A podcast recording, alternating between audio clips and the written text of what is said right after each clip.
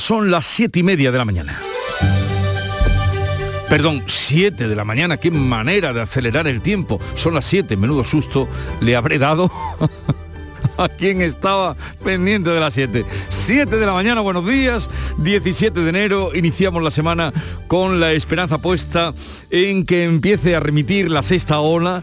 La incidencia afortunadamente se está frenando. Veremos si hoy siguen los datos a la baja. El experto en enfermedades transmisibles, Juan José Badiola, lo ve posible confío que esta semana que viene va a haber un descenso y además parece ser, según las experiencias de otros países, que ese descenso se produce con la misma rapidez que se produjo la subida. Es mejor esperar un poco y a ver cómo se comporta.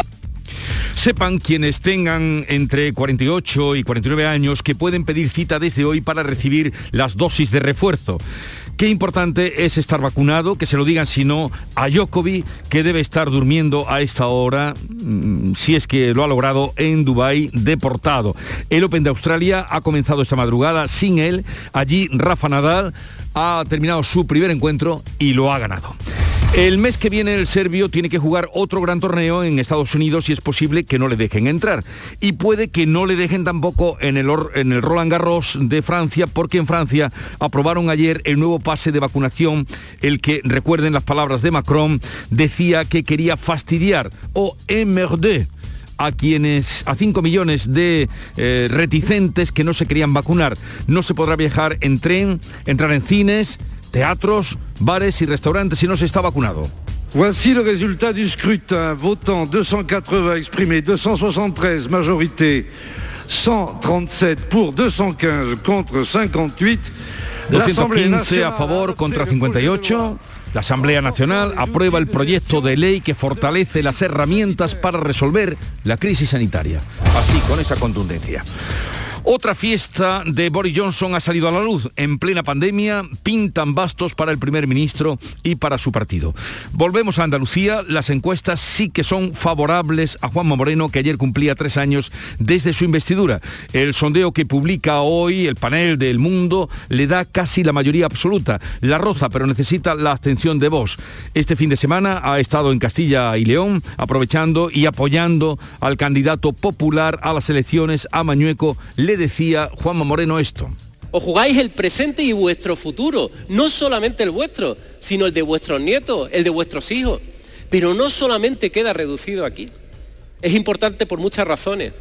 Es importante, evidentemente, para mí, porque soy el próximo en examinarme, por Dios, sacar un buen resultado y que tengamos una mayoría suficiente, una mayoría suficiente, que lleguemos a las elecciones andaluzas con una mayoría suficiente. Por Dios que además va a ser así. Una mayoría más que suficiente le da hoy ese panel del Diario El Mundo que luego analizaremos en la tertulia. En cuanto al tiempo, hiela a esta hora en el interior oriental y a partir de las 9 soplará el levante fuerte en el estrecho. Salvo estos dos fenómenos, el día viene en calma, seco, soleado y con temperaturas parecidas a las de ayer.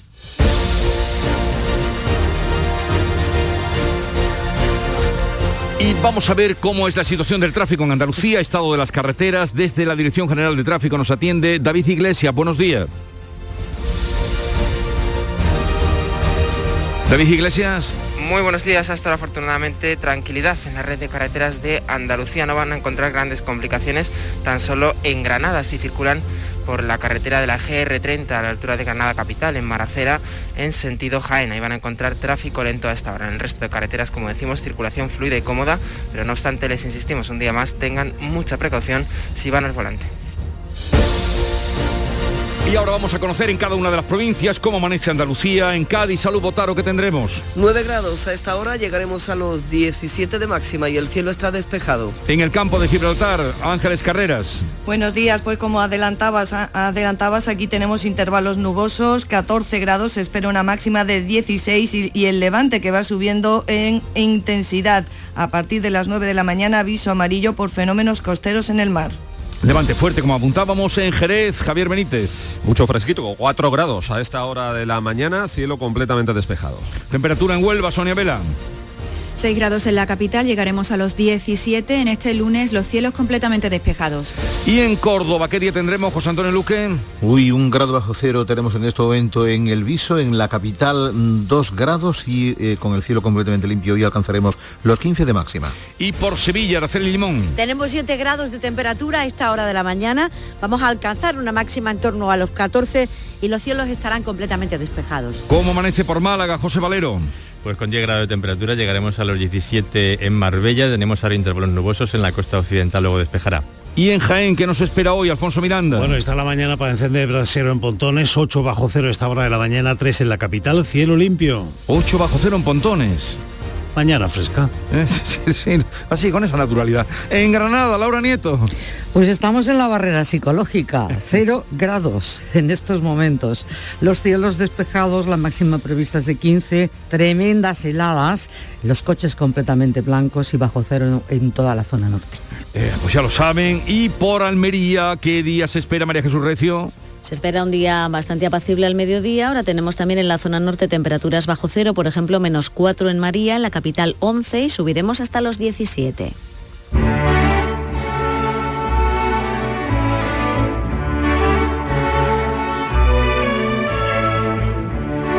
En el puerto de Sanlúcar de Barrameda, en Bonanza, entre la hostelería y los pescadores, en el ayuntamiento y en el tempranillo, la preocupación es grande porque en las redes no vienen langostinos que se zampa el cangrejo azul, especie invasora para el rey del marisco.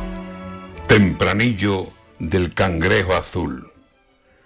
Están temblando las redes, la manzanilla, mi vino, mostradores sanluqueños, el paladar, los amigos y las papas aliñadas. Peligran los langostinos.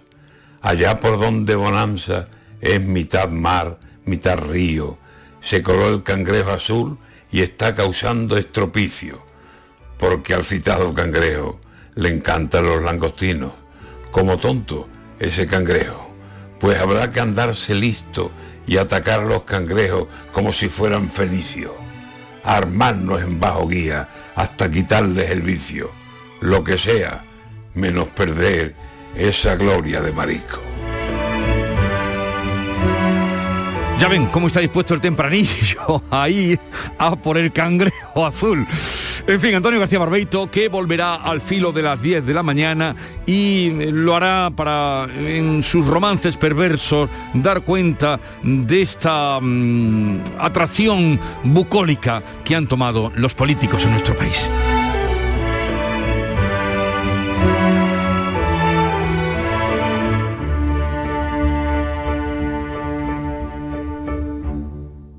¿Estás lesionado? Elige la fisioterapia avanzada de Clínicas Beyman. En Clínicas Beyman ponemos a tu servicio fisioterapeutas de primer nivel equipados con la última tecnología. Nuestra meta es tu recuperación. Somos la fisioterapia oficial de 18 federaciones deportivas de Andalucía. Si necesitas recuperar tu salud, tu rendimiento y tu bienestar, pide tu cita en clínicasbeyman.es.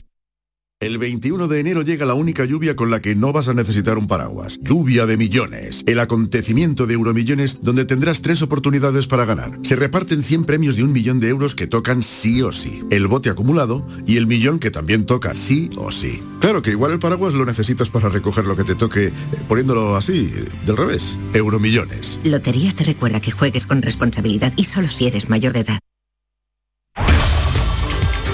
La mañana de Andalucía con Jesús Vigorra.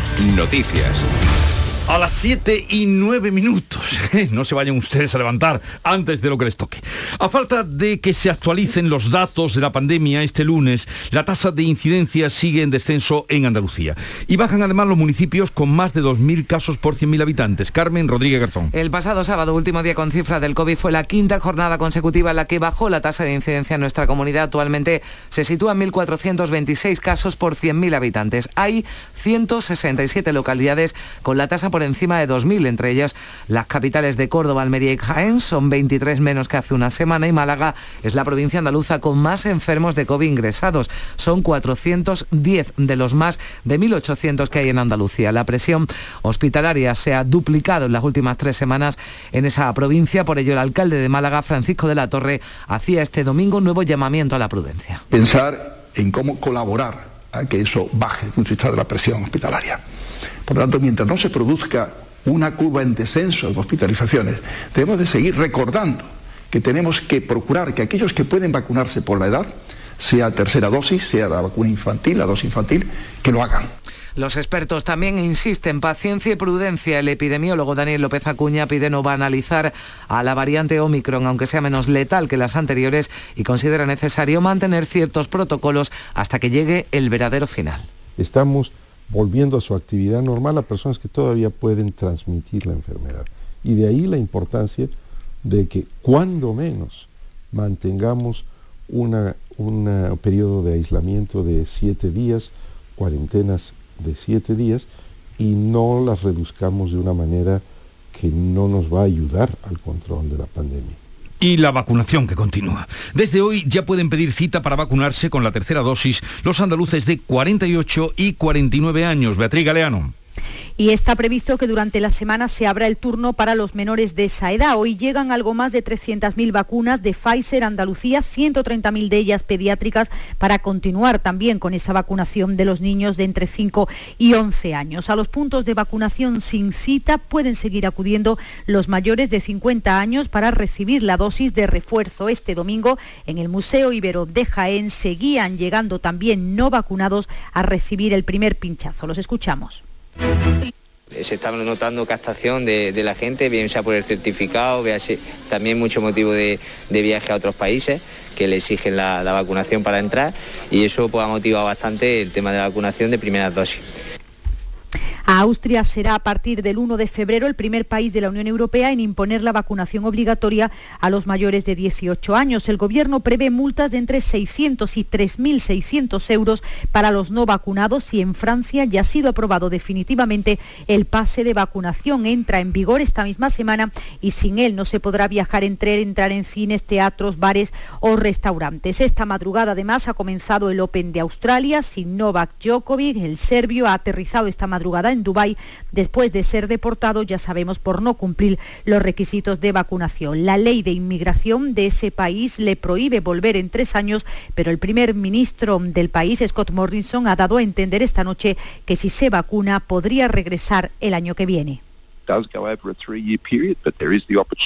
Se trata de un periodo de tres años, pero existe la posibilidad de que regrese antes. Si se dan las circunstancias, eso se consideraría en su momento. Bueno, pues en sus manos está poder eh, corregir. El periódico británico de Mirror saca a la luz una fiesta más a la que asistió el primer ministro Boris Johnson durante lo peor de la pandemia. Olga Moya. Fue una despedida de su asesor de defensa justo antes de la Navidad de 2020 y pronunció un discurso. Un sondeo publicado este domingo arroja una clara victoria a los laboristas si las elecciones se celebraran, se celebraran ahora. La imagen de Boris Johnson está muy dañada. El jefe de la oposición, Kerry Starmer, no solo pide la dimisión, sino que investigue la policía. poesía. Creo que violó la ley y que ha mentido. Entiendo que el gobierno quiera esperar a la investigación interna, pero todo está muy claro y cuando el informe esté listo debería pasar a manos de la policía. Según los medios británicos, el Partido Conservador trata de adelantarse al impacto que pueda tener ese informe, prepara una operación de limpieza para poder salvar a Johnson, prevé prohibir el alcohol, por ejemplo, las oficinas de Downing Street y obligar a dimitir a un buen número de allegados. Pues este domingo se han cumplido tres años de la investidura de Juanma Moreno como presidente de la Junta de Andalucía. Con la vista puesta ya en las elecciones andaluzas, aún sin fecha, el presidente publicaba ayer un mensaje en las redes sociales recordando su toma de posesión en el Parlamento. El PP abrió las puertas del cambio, ha destacado Moreno que entre sus logros subraya haber eliminado el impuesto de sucesión en la subasta de medicamentos y haber aumentado la inversión en sanidad. Este fin de semana ha participado en la precampaña de las elecciones de Castilla y León. Allí ha insistido en que no adelantará los comicios si Peso y Vox le dejan gobernar. Se va a depender de la actitud que mantenga el Partido Socialista y Vox, que son los que ahora mismo pueden limitar la, la propia legislatura. Si ellos mantienen una actitud que nos permita mantener, sacar adelante los decretos, sacar adelante las leyes, sacar gobernar para los andaluces, yo seguiré gobernando. El PSOE andaluz ha presentado ya oficialmente a Juan Espadas como candidato a las elecciones autonómicas en un acto que contaba con la presencia de Pedro Sánchez en Granada. Según Espadas, Andalucía ha sufrido en estos tres años un cambio a peor. Que la radiografía del retroceso de estos tres años son las colas en las puertas de los centros de salud para coger una cita telefónica con un poco de suerte tres meses después, las 2.000 unidades educativas públicas menos, los 8.000 sanitarios despedidos, los 3.000 docentes a la calle, los dos años de espera para la atención de personas con dependencia.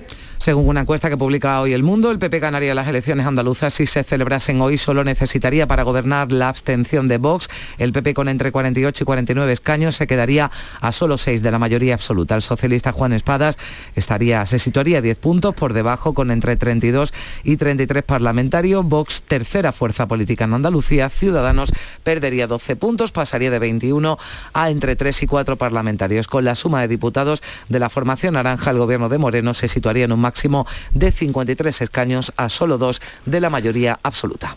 En la precampaña de las elecciones de Castilla y León, que tendrá lugar dentro de cuatro semanas, las macrogranjas han vuelto a protagonizar las declaraciones de este fin de semana, tanto del PP como del PSOE.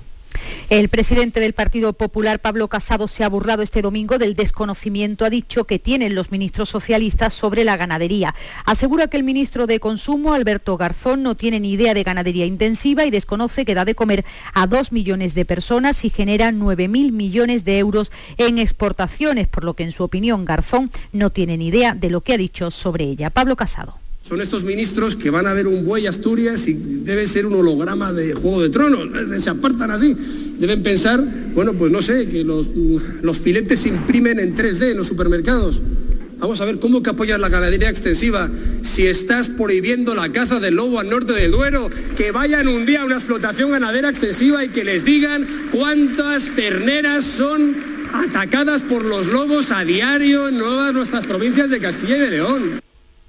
Le ha respondido ya el ministro de la Presidencia, Félix Bolaños, que ha dicho que preferiría escuchar a las vacas a las declaraciones de los dirigentes del Partido Popular cuando se refieren a la ganadería en las que asegura que mienten. Últimamente estáis viendo que los dirigentes del Partido Popular vienen a Castilla y León a hacerse fotos con vacas y dicen unas cosas que a veces uno preferiría que hablara a la vaca, porque por lo menos no engañan, no mienten, no faltan y no boicotean los fondos europeos. Juanma Moreno insistía este fin de semana en que si no hay un reparto equitativo de los fondos europeos entre las comunidades autónomas, no descarta acudir a la vía judicial como ya ha hecho la Comunidad de Madrid. Pues bien, la vicepresidenta primera del Gobierno y ministra de Asuntos Económicos, Nadia Calviño, ha asegurado que Andalucía es la comunidad que más dinero percibió en 2021 de esos fondos, 1.916 millones, seguida de Cataluña y de Madrid. En un artículo publicado en su cuenta de LinkedIn, Calviño apela a una buena cogobernanza entre administraciones para que el plan de recuperación sea un éxito. Pedro Sánchez recibe este lunes el canciller alemán, al canciller alemán Olaf Scholz, en la primera visita del mandatario alemán a España desde que relevó a Angela Merkel. Antes ha visitado París y Roma. Fuentes del gobierno otorgan una gran relevancia a la cita porque es un indicativo de la colaboración, dice que va a existir entre los dos ejecutivos y se quiere remarcar la buena sintonía entre los dos líderes socialdemócratas. Hablarán durante un almuerzo sobre las relaciones bilaterales, temas europeos e internacionales, así como sobre la lucha contra la pandemia. En 2018 fue la última vez que la canciller alemana Angela Merkel visitó al presidente Sánchez, que se reunió con ella en Sanlúcar de Barrameda. Y dos días después sigue la investigación sobre el lanzamiento de una barra de plástico a un jugador del Sevilla durante el derby copero del pasado sábado. Un hecho que, como sabemos, obligó a suspender el encuentro mientras se sigue tratando de identificar y detener al autor o autores de esa agresión. En contra de lo que se informó en un principio, aún no se han producido detenciones. Joan Jordán, que recibió el impacto, se recupera del golpe. La Comisión Europea visita, visitará la verja de Gibraltar mañana, martes y el miércoles. Una decena de técnicos de aduanas, control de fronteras y mercado único comprobarán sobre el terreno cómo está funcionando el paso fronterizo entre la línea y Gibraltar, hasta ahora sin problemas, como explica el presidente de la Cámara de Comercio del Campo de Gibraltar, Carlos Fenoy. El desarrollo del paso por la aduana de la línea está haciendo como, como siempre, eh, incluso con, más fluidez que en algunos momentos pasados. ¿no? Lo que sí es cierto es que todo este tema está generando mucha incertidumbre entre las empresas, eh, tanto las que, las que venden los productos o servicios en Gibraltar como las empresas logísticas de, de la aduana que operan en la aduana de la línea. La visita se produce antes de que se reanuden las conversaciones entre Londres y Bruselas sobre Gibraltar tras el Brexit. Las partes desean llegar a un acuerdo antes de Semana Santa. Este lunes sube la luz un 15% con respecto a ayer domingo y alcanzará un precio medio de 244 euros el megavatio hora. El precio máximo se va a registrar entre las 7 y las 8 cuando será de 285 euros, mientras que el mínimo ha sido a las 4 de la mañana, ha costado 209 tras esta subida. El precio de la luz casi cuadriplica el importe registrado hace un año cuando se pagaba 64 euros y medio y es el precio más alto de lo que llevamos de 2022. Osfan Intermón ha publicado un demoledor informe aprovechando que hoy se inaugura de forma virtual la agenda de Davos del Foro Económico Mundial. Se titula Las desigualdades matan y pone de manifiesto que los 10 hombres más ricos del mundo han duplicado su fortuna en los dos años que llevamos de pandemia. Deja más datos que dan que pensar si los 10 hombres más ricos perdieran el 99% de su fortuna, aún así seguirían siendo más ricos que el 99% de la población del planeta. Acumulan seis veces más riqueza que los 3.000 millones de personas más pobres. Son las 7.20 minutos de la mañana y enseguida estamos con la revista de prensa de Paco Rellero. En la tarde de Canal Sur Radio con Mariló Maldonado tienes el repaso a la actualidad de la mañana con la sobremesa más divertida y picante, con historias y entrevistas que te interesan, una radio emocionante y cercana. La tarde de Canal Sur Radio con Mariló Maldonado, de lunes a viernes desde las 3 de la tarde. Quédate en Canal Sur Radio, la radio de Andalucía. Paco Rellero, buenos días. Buenos días Jesús, 721, el momento de la prensa, el mundo que abre su edición nacional como venimos comentando con una encuesta de Sigma 2 para Andalucía, Moreno que roza la mayoría absoluta, pero necesitaría la abstención de Vox. Según esa lectura que hace el diario de Unidad Editorial, Juan Espadas no consigue rescatar al PSOE y repite los escaños de Susana Díaz en 2018. El marco general sería este PP 48-49 diputados, PSOE 32-33, Vox 13-15, Unidas Podemos 7-8, Ciudadanos 3-4 y Andalucía adelante 2. La mayoría absoluta para gobernar desde el Parlamento de Andalucía está en 55, 109 parlamentarios en esa Cámara andaluza. Declaraciones del presidente andaluz en ABC, la legislatura andaluza va a durar lo que quieran PSOE y Vox, lo acabamos de escuchar también en la mañana de Andalucía. En el Independiente el PP no descarta que las elecciones en nuestra tierra se celebren antes de junio. La razón 13F, preocupación en Moncloa, que parece que tiene más que de un titular, eh, forma de un titular, el título de una película, Preocupación en Moncloa, por el desgaste de Pedro Sánchez, dicen en La Razón, en las elecciones de Castilla y León. En el debate, en el digital El Debate, hacen un análisis de las encuestas publicadas hasta hoy respecto a Castilla y León, que dan mayoría simple para Mañueco, que podría gobernar siempre con el apoyo de Vox. ABC publica un sondeo encargado a GAT3 que acerca al PP a la mayoría absoluta, más cerca de la mayoría absoluta en Castilla y León, pero todavía no la tiene. Es un sondeo ah, realizado en los días ah, anteriores y publicado esta mañana. El Confidencial cree, y así abre su edición de hoy, que la coalición de gobierno PSOE Unidas Podemos entra en la segunda fase de la legislatura con síntomas de ruptura. Sánchez y Díaz, enemigos íntimos. Es el análisis que firma Nacho Cardero para ese digital, el confidencial. Y ahí podemos leer las tesis de que a Sánchez le interese o le interesa una Díaz fuerte para revalidar la Moncloa, pierde fuerza. A Sánchez dice Cardero, solo le interesa Sánchez. En el periódico de Cataluña leemos que el independentismo asume que no podrá pactar un plan B, un plan alternativo antes de 2023. Por cierto, que en el confidencial también observamos que desde el Ejecutivo ponen freno al medio centenar de competencias que están reclamando desde el independentismo, desde la Generalitat y remiten estos traspasos a un grupo de trabajo, a una segunda vía para estudiar su uh, viabilidad. Y crítico editorial del país sobre la política y los mozos de escuadra. Los relevos en la política catalana apuntan en ese editorial uh, muy firme del país, delatan intención política y voluntad de frenar investigaciones sobre uh, corrupción.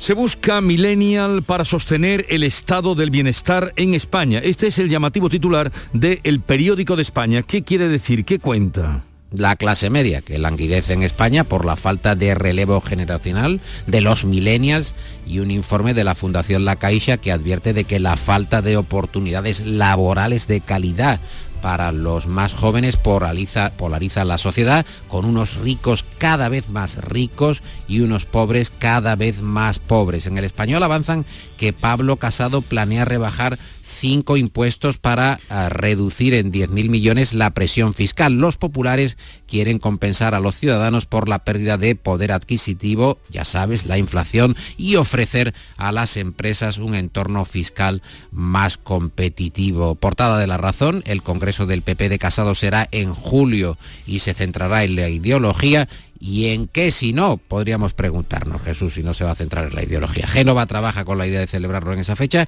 que es cuando toca, pero eh, siempre y cuando no se convoquen las elecciones en nuestra tierra, en Andalucía. Por cierto, que el último congreso del PP fue el de la sucesión de Rajoy ya en 2018.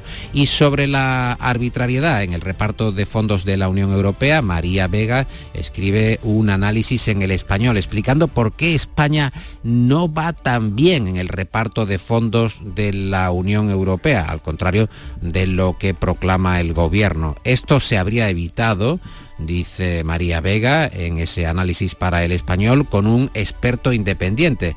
Recuerden cuando Italia fichó a Vittorio Colao, ejerciendo como árbitro del plan de recuperación de España, pero uh, Moncloa optó por centralizar el poder con su modelo de cogobernanza, entre comillas, y ahora, ahora vienen los problemas.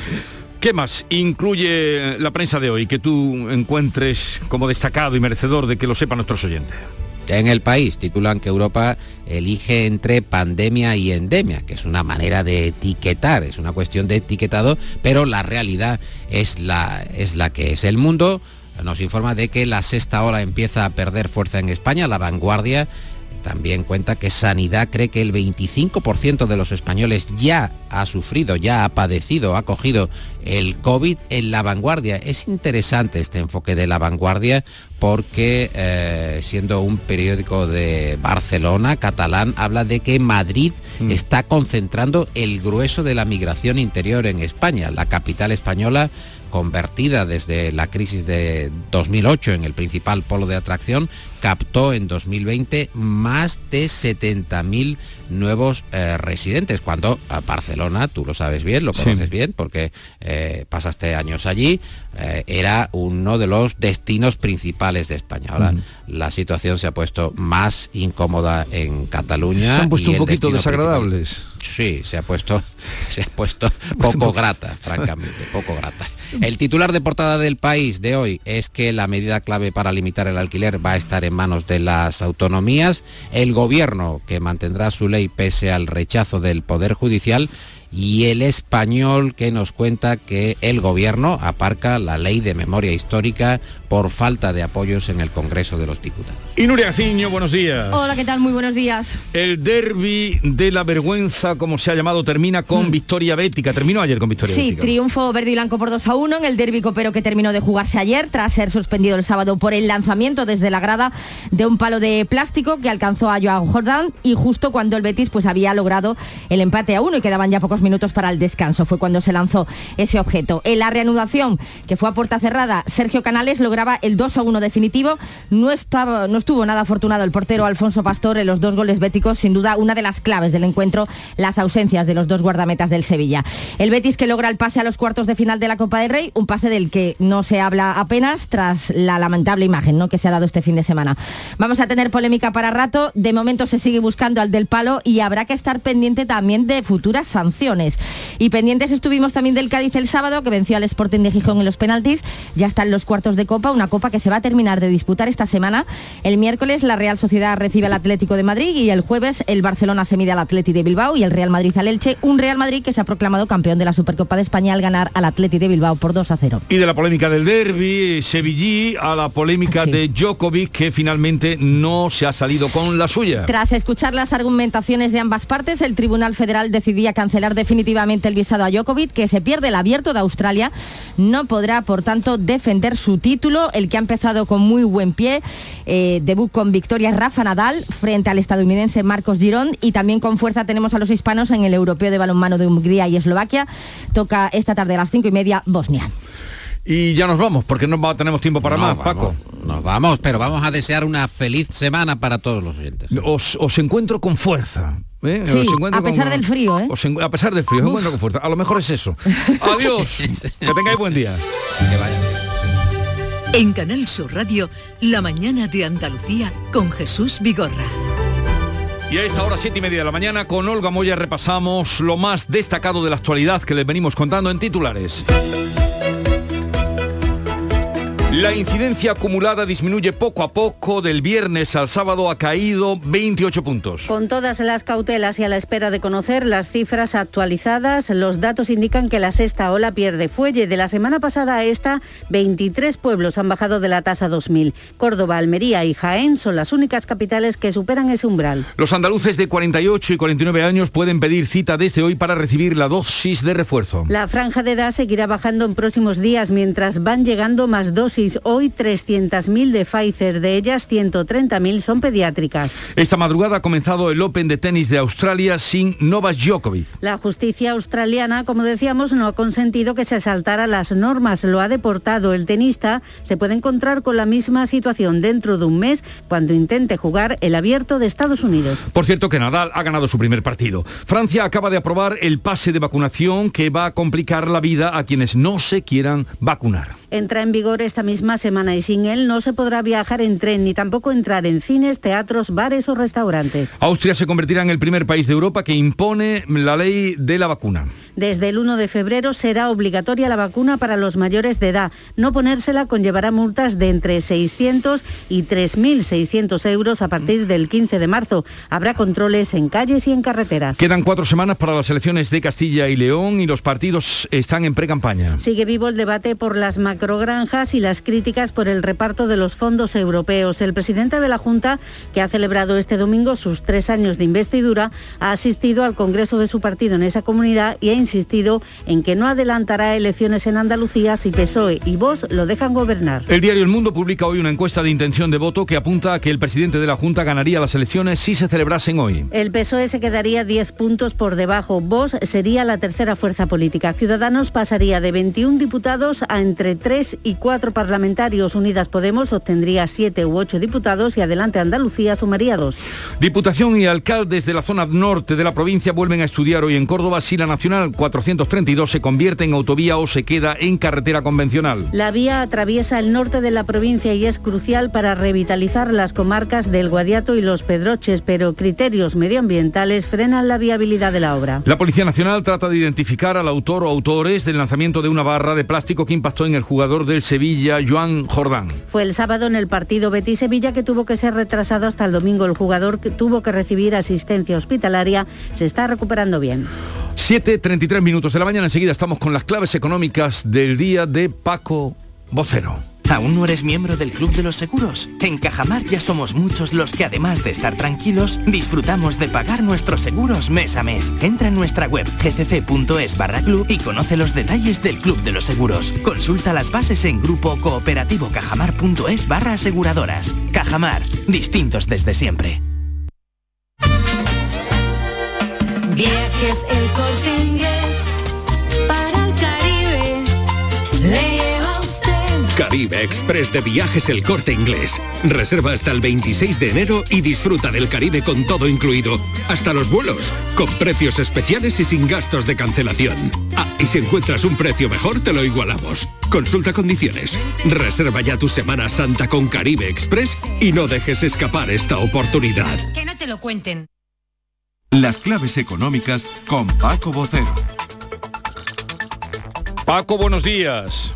Buenos días, Jesús. Oye, que son las siete y media hora de verdad, ¿no? No, no, ahora son y 34. Ahora son y 34. He mirado el reloj y he dicho, pero Que- bueno, pero, no, pero si que- estoy aquí... Pero que nadie pueda justificar eh, la confusión porque ha sido, vamos, segundo lo que hemos tardado en corregir. Absolutamente. Absolutamente. A ver si alguien va a llegar y decir, no, no, yo es que he oído a Vigorra hoy decir que eran las siete y media cuando eran las siete. O sea, no, no.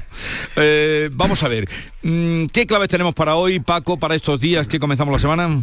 Pues mira, esta semana está llena de citas y claves importantes eh, para seguir el estado de la economía. Eh, vamos a comenzar por el IPC definitivo de la eurozona, que se va a conocer el jueves próximo. Es importante, como ya sabemos, para saber el pulso de los precios y, consecuentemente, vamos a estar muy atentos a las declaraciones habituales de los miembros del Comité Ejecutivo del BCE, el Banco Central Europeo. Eh, además, también ese dato y la evolución va a ocupar con seguridad buena parte de la reunión del Eurogrupo, es decir, de los ministros de Economía y Finanzas de la Eurozona que se celebra hoy.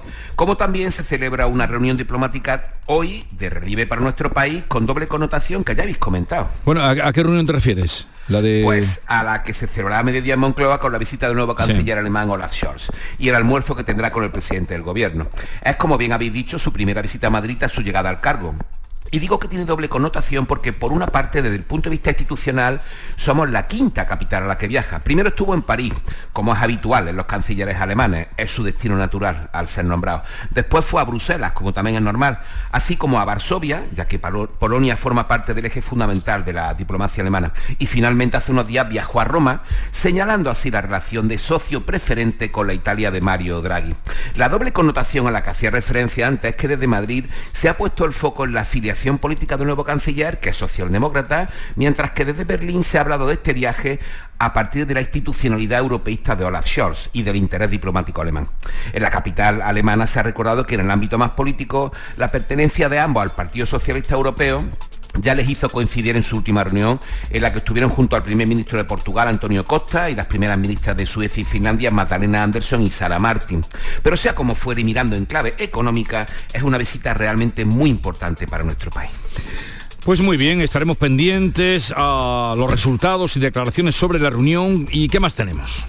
Pues mira, pues por seguir hoy vamos a echar un vistazo a China, que hace escasamente tres horas y media acaba de publicar eh, sus últimas magnitudes económicas con resultados dispares.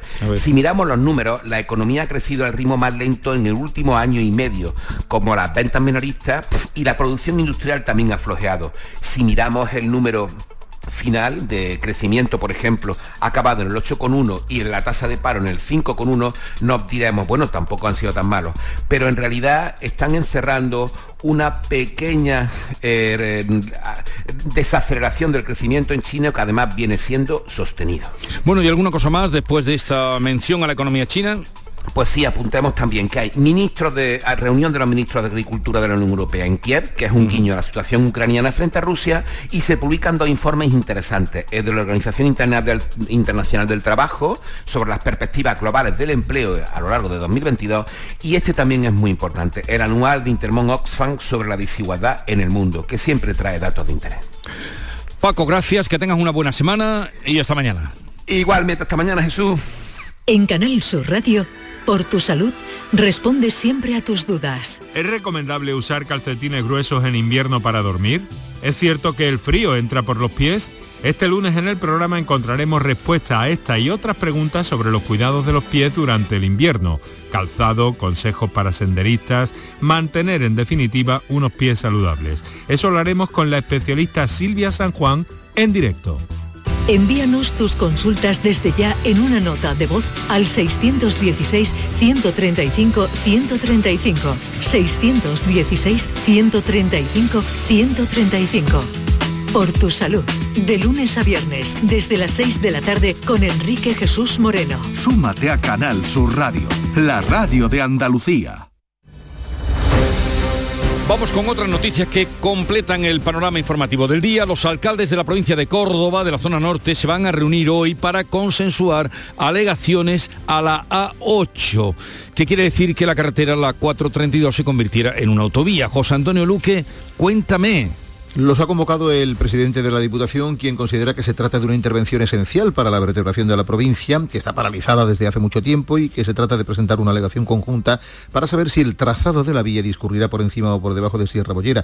Algunos alcaldes recuerdan que el proyecto está en fase administrativa, que suele ser lenta, por eso no ven con preocupación que en los próximos presupuestos generales apenas se incluya una partida de poco más de mil euros para 2022, como el alcalde de Peñarroya, Pueblo Nuevo, José Ignacio Espósita.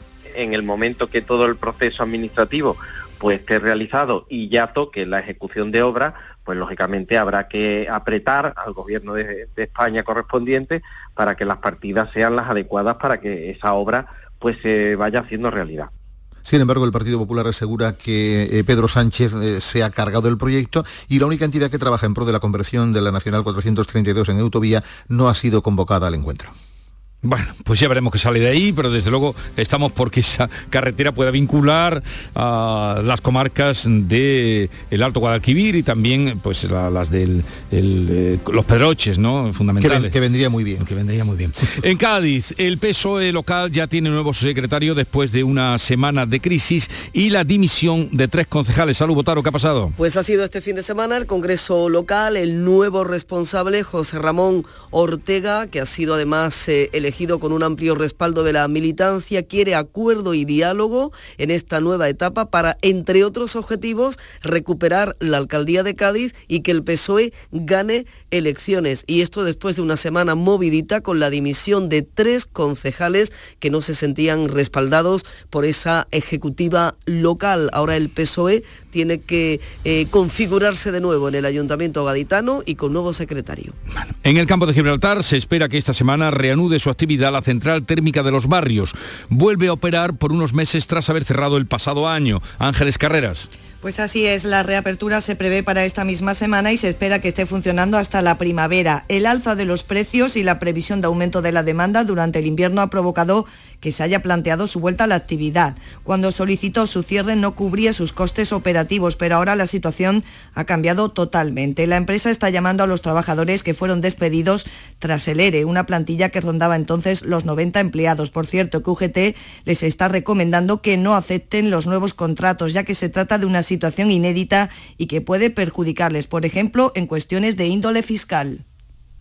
El aeropuerto de Jerez recuperará este año todos los vuelos con Alemania. Cerró en 2021 con 438.000 pasajeros y recuperó más de la mitad de los que perdió por la pandemia. Javier Benítez. Así es, va a afrontar un año que parece positivo el aeropuerto de Jerez, recuperando los vuelos con Alemania y muy posiblemente también Jesús con Reino Unido, unas rutas que dejaron de operar debido a la crisis del coronavirus. Por otro lado, el vuelo semanal con París está arrojando muy buenos datos de ocupación, con lo que se espera que se mantenga y se consolide a lo largo de 2022, un año en el que es previsible que las cifras de pasajeros sigan aumentando y acercándose a los números prepandemia.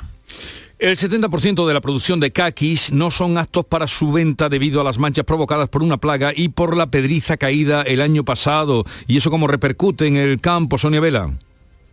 Pues los agricultores hablan de pérdidas millonarias, Jesús, y piden ayudas públicas. Ernesto Javier Gómez y Francisco Javier Contreras, de cooperativas hortofrutícolas de Cartaya y de Lepe, aseguran que ni siquiera van a cubrir gastos. No está comercializado, con lo cual, pues como cualquier producto, pues, se, se incorporará al suelo como materia orgánica.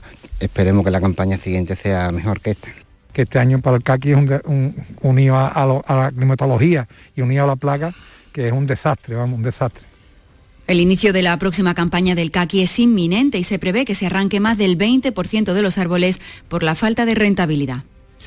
El Festival de Cine de Málaga comienza hoy acciones para conmemorar su 25 edición, que será la próxima. Y curioso, está buscando a nacidos en la semana de la primera edición para regalarles entradas previo sorteo. José Valero. Pues el Festival de Málaga busca a los jóvenes que nacieron durante los días de su primera edición. El festival quiere celebrar sus 25 ediciones con los jóvenes que nacieron en la semana en la que se celebró su primera edición, que tuvo lugar del 29 de mayo al 6 de junio de 1998. Para, para ello va a realizar a partir de una campaña de comunicación en sus redes sociales con el objetivo de encontrarlos y sortear en su página de Facebook 25 invitaciones dobles para asistir a la gala de inauguración del 25 Festival de Málaga que se celebrará el 18 de marzo. Ya, pues permanezcan atentos. Todos los museos de la provincia de Jaén han incrementado sus cifras de visitantes durante 2021. El aumento más significativo se ha producido en el Museo Arqueológico de Úbeda. Alfonso Miranda. Que ha subido en 10.000 los visitantes hasta situarse en 21.000 durante el pasado año. El Museo de Jaén también ha visto crecer en más de 10.000 personas la cifra de visitantes durante el año pasado. El Museo de Artes y Costumbres Populares de Cazorla ha pasado ya de 14.000 a 20.000, mientras que el Museo Ibero de momento no eh, cuenta nada más que con exposiciones temporales, no repunta y no llega ni siquiera a las 18.000 personas. Pues llegamos así a las 7.44 minutos, ahora tiempo para la información local, pero hay programa La Mañana de Andalucía hasta las 12 del mediodía. Por cierto, hoy a partir de las 9 y 20 más o menos hemos quedado con Mariano Rajoy, es presidente del gobierno de este país, para hablar de su libro y de la política también actual, Política para adultos. A lo largo del libro, él no deja de decir e insistir en que la política es una tarea difícil, es una profesión para adultos, eh, es una cosa muy seria, dice Mariano Rajoy. Pero ¿dónde se aprende? Estas y otras preguntas le haremos en eh, nuestro encuentro con él a partir de las 9.20 minutos. Mariano Rajoy, Política para adultos.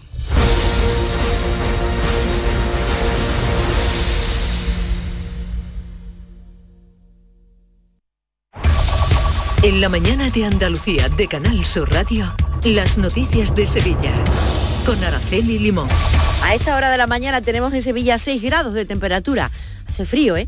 Esperamos una máxima de 14 y los cielos estarán completamente despejados, un día típico de invierno. En estos momentos el tráfico es complicado en las entradas a Sevilla por la Avenida de Andalucía, por la Avenida de la Paz, por Juan Pablo II y por el Alamillo. También hay tráfico intenso en la Ronda Urbana Norte en ambos sentidos. Tenemos tres kilómetros de retenciones en la entrada a Sevilla por la 49, por la autovía de Huelva y un kilómetro en el puente del Centenario, sentido Cádiz.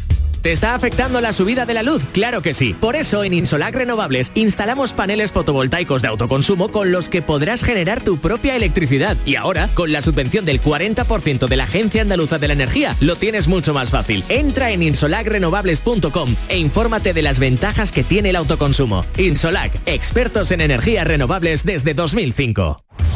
En Canal Sur Radio, las noticias de Sevilla. donde la Policía Nacional continúa trabajando en la identificación y la localización del autor o los autores de la agresión al jugador de fútbol Jordán en el partido de los octavos de final de la Copa del Rey que se celebró en el Benito Villamarín, un partido que, como saben, comenzó el sábado a las nueve y media de la noche y terminó ayer domingo a las cinco y media de la tarde tras la suspensión por la agresión y con la victoria del Betis. Pero no solo ha tenido o está teniendo trabajo extraordinario la policía, sino Lipasam, que tuvo que emplear cuatro horas de trabajo intensivo en la limpieza de la basura que se había acumulado en el Parque Guadaira por el Derby, una basura que habían denunciado los vecinos de la zona. En el dispositivo del IPASAM participaron 15 operarios con sopladoras, barredoras y camiones de retirada. Por la tarde, una brigada realizó trabajos adicionales de repaso en la zona. Y hoy el presidente de la Junta y el alcalde de Sevilla se reúnen en el Palacio de San Telmo en lo que supondrá el primer encuentro oficial entre ambos apenas dos semanas después de que el nuevo regidor tomara posesión de su cargo. Antes de esa reunión, el ayuntamiento aprobará definitivamente los presupuestos de este año. Son 1.072 millones de euros con un capítulo importante destinado a la inversión, tal como destaca el alcalde Antonio Muñoz. 119 millones de euros en inversión para obras y conservación de nuestro patrimonio principalmente. El mayor volumen de inversiones de la última década. En definitiva, una gran inyección de euros y una oportunidad para la recuperación económica de Sevilla, para mejorar los servicios públicos, para la sostenibilidad, la cultura, la inversión en barrios y la reducción de desigualdades. Unos 80 alcaldes de la provincia de Sevilla están convocados hoy a las once y media en la Diputación para protestar por la situación sanitaria de sus municipios. Los ediles se han unido en una plataforma y denuncian que la atención primaria es alarmante y de auténtico colapso en sus pueblos.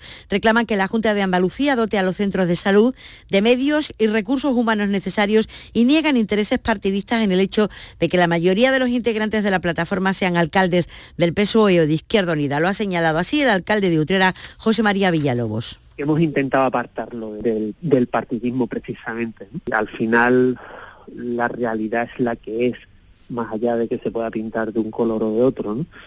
y que la, situa- la situación sanitaria es alarmante y nos preocupa muchísimo a todos. Es una, es una realidad.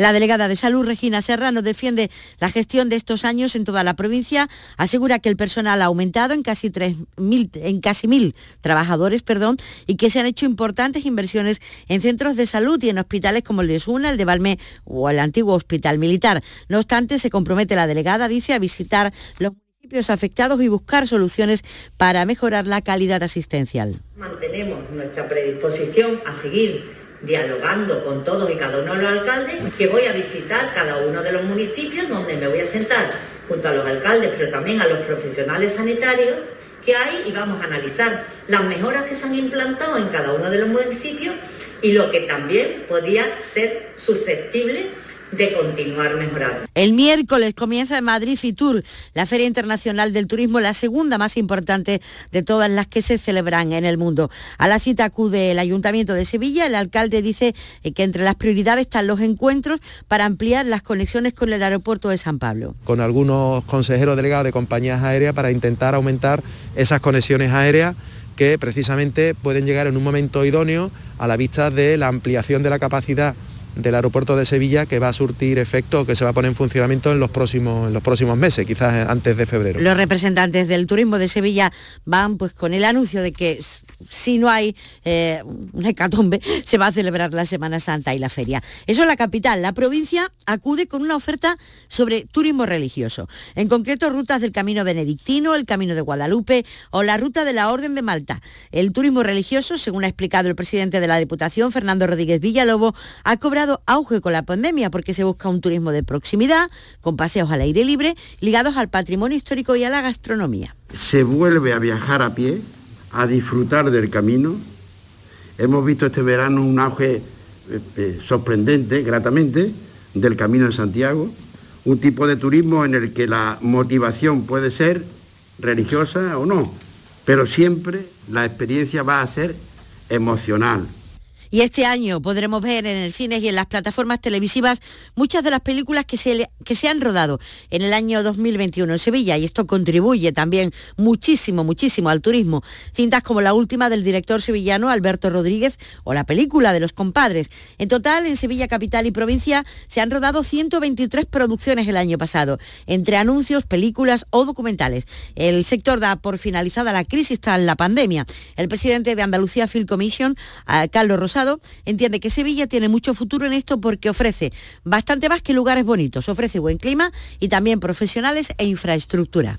los productores van buscando algo más. Primero, que dispongan de profesionales en la zona cualificados, que tengan una buena infraestructura, de tal forma que puedan ca- cambiar de un, ir de un sitio a otro por carretera, avión, tren, etcétera, con facilidad, infraestructura hotelera. Es decir, que son un montón de, de requisitos que ya van buscando los productores para que rodar en, Sevilla sea eficiente, eh, sea económico y encima pues ofrezca una visión muy buena de, del territorio. Y para que un lugar sea bonito, les decía, tiene que estar limpio.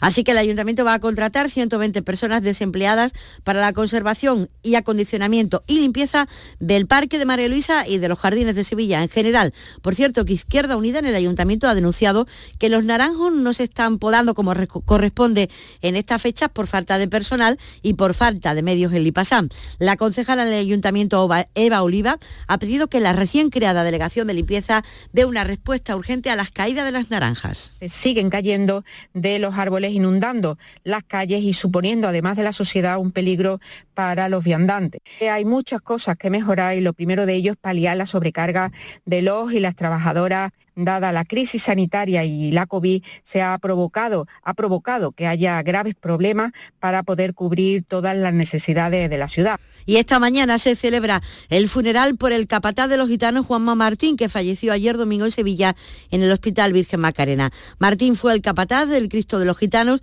además de llevar cofradías tan emblemáticas como la Trinidad o San Roque. Ha sido también el precursor de una saga de capataces, ya que sus hijos Juan Manuel y Luis le han seguido en el oficio de llevar los pasos. Tras el responso de este mediodía, a la una en el tanatorio. A las 8 de la tarde tendrá lugar el funeral en el santuario de los gitanos donde reposarán sus cenizas. Esta era una de las últimas llamadas de Juanma recogida por los micrófonos de Canal Sur Radio. Benditos sean ustedes, el Señor de la salud, el Señor de pasión y la bien de refugio, y mi madre de las angustias. Y gracias por todo lo que habéis hecho por ti. ¿Me va a pedir paso? ¡Vamos a verlo todos por igual valiente! ¡Gana, Tanilla, que gana! Por cierto, hoy el programa El Llamador eh, de Canal Sur Radio se emitirá en memoria de Juanma Martín. Los lunes, a las 10, El Llamador. Y si te lo perdiste, búscanos en nuestra web y app en la radio a la carta. Canal Sur Radio. Las noticias de Sevilla. Canal Sur Radio. Un par de apuntes. La policía local ha identificado en Sevilla a un conductor con 29 años que triplicaba la tasa de alcoholemia tras chocar con cinco vehículos que estaban aparcados en la calle Sierra de Castril. Miren, perdió el control al salir de una glorieta y tras varios virajes impactó contra los coches. Tanto él como otro de los ocupantes del vehículo de 20 años han resultado heridos leves. Y este mediodía toma posesión de su cargo Ana Cambón, la nueva comisaria de la Policía Nacional en Alcalá de Guadaira. El acto se va a celebrar en el ayuntamiento.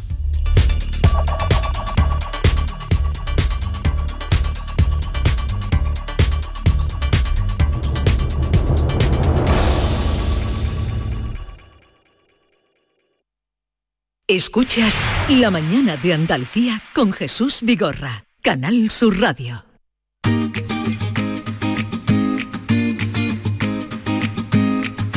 Vitaldent les ofrece este programa.